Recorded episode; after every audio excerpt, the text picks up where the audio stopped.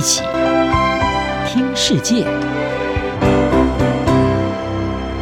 欢迎来到一起听世界，请听一下中央广播电台的国际专题报道。您现在收听的是《为保护还是成就观光？世界遗产的未来挑战》。五十年前，联合国教科文组织的成员国签署了一份世界遗产公约。希望保护世界重要的自然与文化资产，从埃及的金字塔、印度泰姬玛哈林到南太平洋复活岛的摩艾石像等著名遗址，都被列入这份名单中。但在五十年后，有专家认为，世界遗产的构想并没有朝原本计划的方向发展。事实上，世界遗产名单的诞生源自于一次救援行动。一九五零年代。埃及政府决定在尼罗河上游兴建巨型的亚斯文水坝。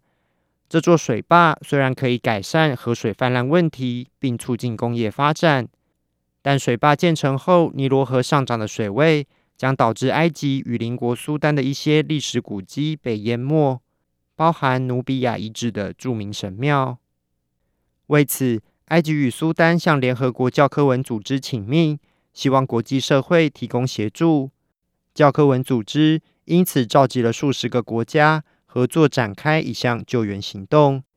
并在国际考古与工程专家的协助下，成功将神庙搬迁到安全的地方。这项救援任务的成功，不仅为抢救人类重要文化遗址的国际合作树立了典范，也让许多人开始思考该如何采取更进一步的行动，保护自然与文化遗产。为此，联合国教科文组织的成员国在一九七二年十一月签署了《保护世界文化与自然遗产公约》，正式确立所谓的世界遗产概念，将世界上具有杰出普世价值的自然与文化资产登入于世界遗产名单，向世界各国呼吁这些遗产的重要性，进而推动国际合作保护世界遗产。至今，全世界几乎所有国家都签署了这份公约。在一九七八年，首批十二个自然与文化资产被登录为世界遗产后，这份名单快速增加。目前，世界遗产数量已达到一千一百五十四个。但对于许多国家来说，让重要的文化与自然资产列为世界遗产，除了基于保护的理由外，更多是为了促进观光。专家之一，登录世界遗产所带来促进观光的附加效果。已经违背了设立世界遗产原有的初衷。宾州西彻斯特大学考古学教授迪吉欧维内向澳洲广播公司指出，世界遗产公约绝不是一种为了成就观光的载体。但讽刺的是，当然，它今天已经成为观光发展的一个巨大载体。许多国家为他们的文化与自然资产申请世界遗产，是为了发展观光计划。以柬埔寨的吴哥窟为例，吴哥窟在一九九二年被列为世界遗产后，观光客人数已经从一九九三年的七千六百五十人，在二零一八年增加至两百六十万人。迪吉欧维内认为，在吴哥窟遗址外打造出的观光城市暹粒，让越来越多的游客住进这些拥有绿色草坪与游泳池的豪华西式酒店，这真的破坏了整个遗址。列明世界遗产带来的大量观光客，也确实造成了一些伤害。意大利的水上之都威尼斯，在一九七八年被列为世界遗产。在 COVID-19 疫情之前，每年有超过三千万观光客挤进这座只有五万居民的城市，严重耗损当地的城市资源。近年来，豪华观光游轮的进驻，更加剧了海水对当地古迹建筑的侵蚀。教科文组织先前就以过度观光为由，建议将威尼斯列入世界遗产濒危名单。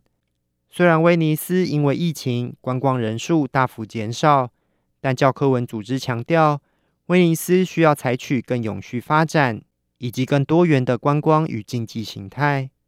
濒危名单指的是针对面临严重危机而且需要采取紧急救援措施的世界遗产，可登录为濒危名单。其目的是为了唤起对遗产保护的重视。近年，除了威尼斯之外，澳洲大堡礁也因为气候暖化影响，正面临大规模珊瑚白化，被联合国专家建议列入世界遗产的濒危名单。但濒危名单近年来也被许多国家视为一种惩罚，并将这个议题政治化，使得濒危名单失去了原本保护遗产的旨意。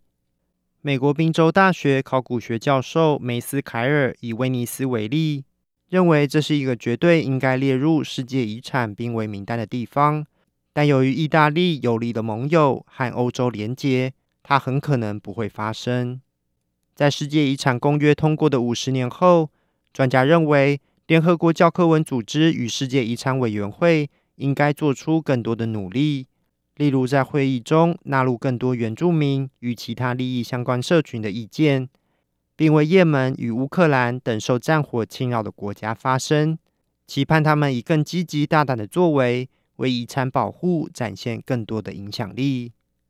以上专题由郑锦茂编辑播报，谢谢收听。